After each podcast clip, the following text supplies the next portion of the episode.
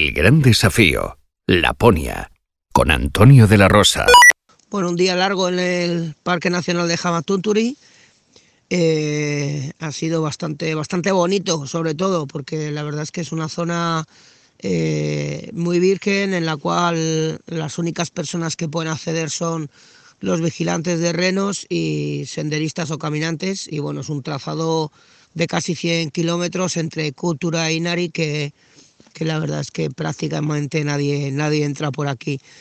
Eh, me he encontrado muy bien, la verdad es que se ha notado que ayer estuve descansando en, en la familia de reneros de, de, de Sony, de la, y, en Cultura, y la verdad es que bueno, que esas energías que repuesto se notan y, y me encuentro muy bien. La pena es que he pasado por una estupenda cabaña en el medio del camino y bueno, como era un de día y no era el momento de parar, pues la he tenido que dejar.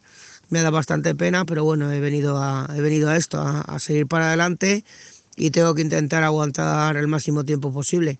A ver si mañana consigo eh, completar al menos parte del Parque Nacional, que son aproximadamente 100 kilómetros, y llegar en un par de días, que es mi intención, a, a Inari. Bueno, amigos, espero que sigáis ahí y, nada, os mando muchos saludos a todos. Adiós. Mañana, otro capítulo más de El Gran Desafío, Laponia, con Antonio de la Rosa.